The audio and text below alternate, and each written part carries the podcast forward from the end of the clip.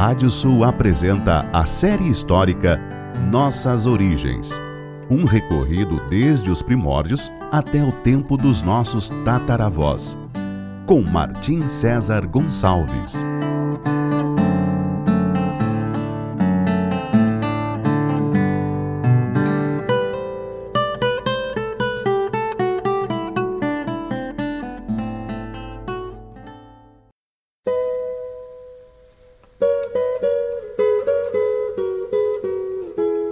Série histórica Nossas Origens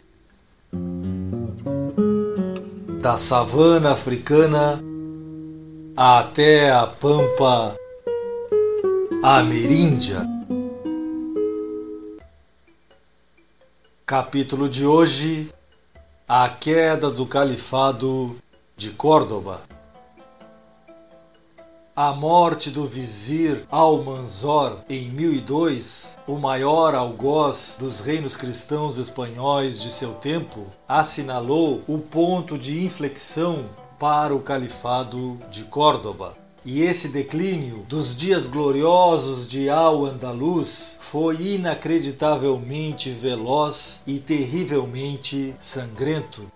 No princípio, parecia que a sucessão no comando teria um prosseguimento previsível, com seu filho Al-Muzaffar assumindo o cargo e seguindo a política de seu pai de manter o califa Hisham II em seu palácio, vivendo como um simples fantoche, ainda que usufruindo sempre de um paraíso de regalias e de riquezas. Porém, o califa seguiu não tendo voz ativa alguma sobre o reino. Al-Muzaffar, no entanto, era muito menos hábil estrategista que Al-Manzor, tanto na política como na perpétua guerra com os cristãos, e além disso, preferia a vida militar junto a seus oficiais, ficando assim o maior tempo possível longe dos meandros da corte cordobesa. Dessa forma, deixando as rédeas da capital nas mãos dos eslavos, favoritos de seu falecido pai, acabou dando chance para diversas tentativas de golpe de Estado, as quais debelou a muito custo com a ajuda de suas tropas berberes. As diversas revoltas terminaram com a execução daqueles que pretenderam lhe tirar o poder. Seis anos após sua ascensão, no entanto, em uma de suas costumeiras aceifas contra os reinos cristãos, ele adoeceu e acabou falecendo durante a campanha. Tinha apenas 33 anos surgiram rumores de que seu meio-irmão, Ibn Sanchu, filho de Almanzor com uma princesa de Navarra, poderia tê-lo envenenado.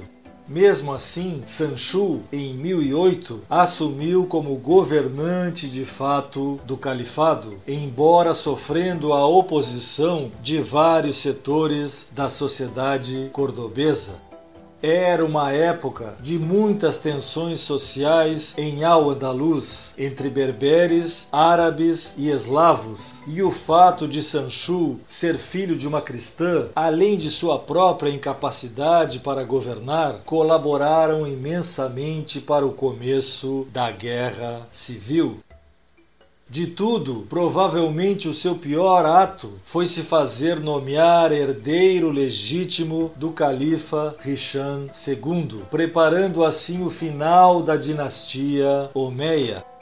A partir da morte do califa de direito, Hisham, o trono mudaria de família, passando assim para os descendentes de Almanzor os muçulmanos andaluzes não tinham a mínima vontade de aceitar essa afronta. Pensando que uma campanha guerreira acalmaria seus conterrâneos, justificando assim seu poder com êxitos no campo militar, ele saiu de Córdoba no inverno de 1008 e esse foi outro grande erro que cometeu. A revolta foi encabeçada por um bisneto de Abderrahman III que obrigou o califa Richan II a abdicar em seu favor. Sanchu, o filho de Almanzor, ao compreender a gravidade da situação, empreendeu o regresso com suas tropas, mas estas foram abandonando o agora oficialmente deposto vizir. Mesmo assim, com os poucos apoiadores que lhe seguiam fiéis, ele retornou em direção a Córdoba, sendo capturado no dia 3 de março de 1009 foi decapitado e seu corpo foi crucificado junto à porta da corte de Córdoba. Entretanto, essa execução não decretou o fim da violência, o novo califa havia mandado assassinar os berberes que eram seguidores da família de Almanzor. Os berberes ou mouros que haviam conseguido escapar da perseguição se reuniram então e resolveram proclamar outro califa, também bisneto de Abderrahman III. A guerra civil chegava a seu auge e em pouco mais de 20 anos se sucederiam dez califas andaluzes. Primeiro houve a violência contra os mouros e suas famílias, e depois a invasão vingativa deles a Córdoba em 1009. Logo, os árabes recuperaram a cidade, contando com a ajuda de nobres cristãos. Contudo, Córdoba seria invadida novamente pelos mouros em 1013 com o um ataque contra as famílias árabes.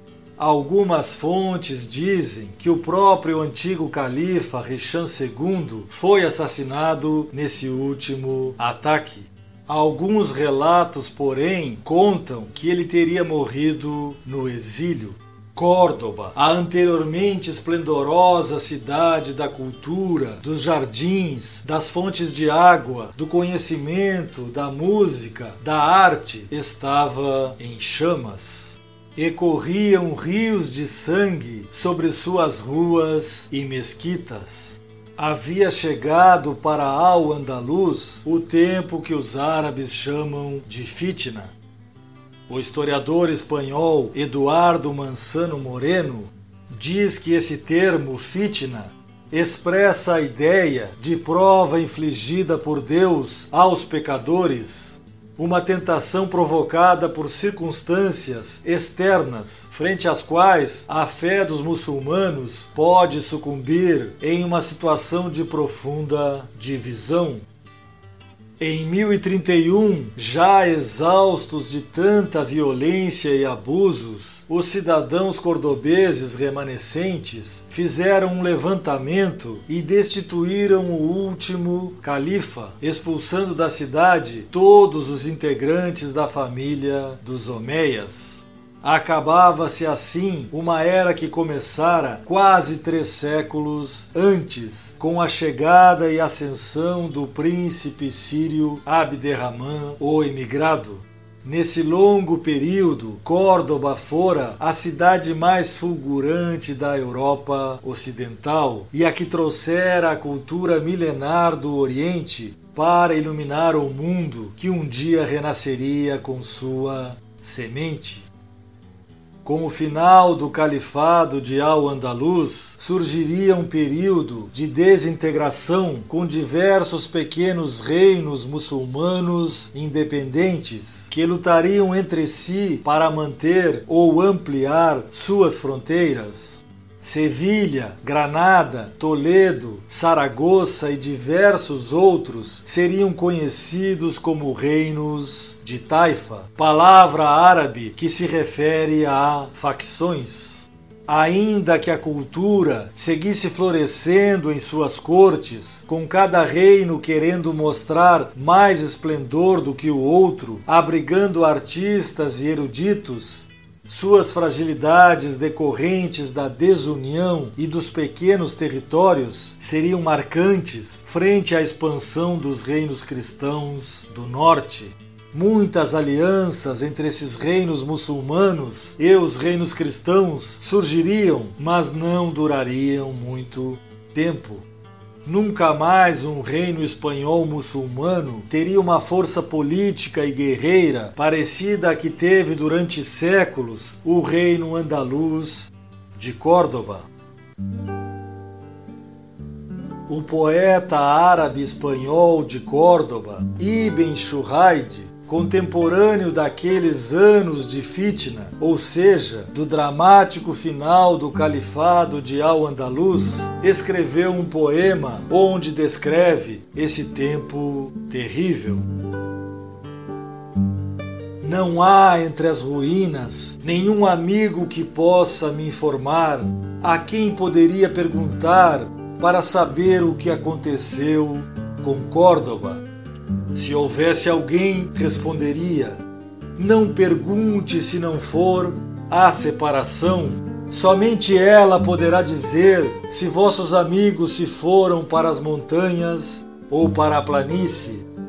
O tempo se revelou um tirano para com eles. Vossos amigos se dispersaram em todas as direções, porém a maioria deles pereceu por uma cidade como Córdoba, são pouco abundantes essas lágrimas que vertem os olhos em um derramamento impossível de conter.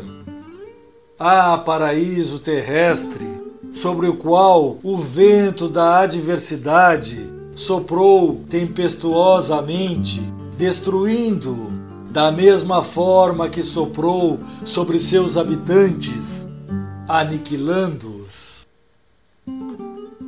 No próximo capítulo falaremos sobre os dias de Eucide, o campeador. Até lá!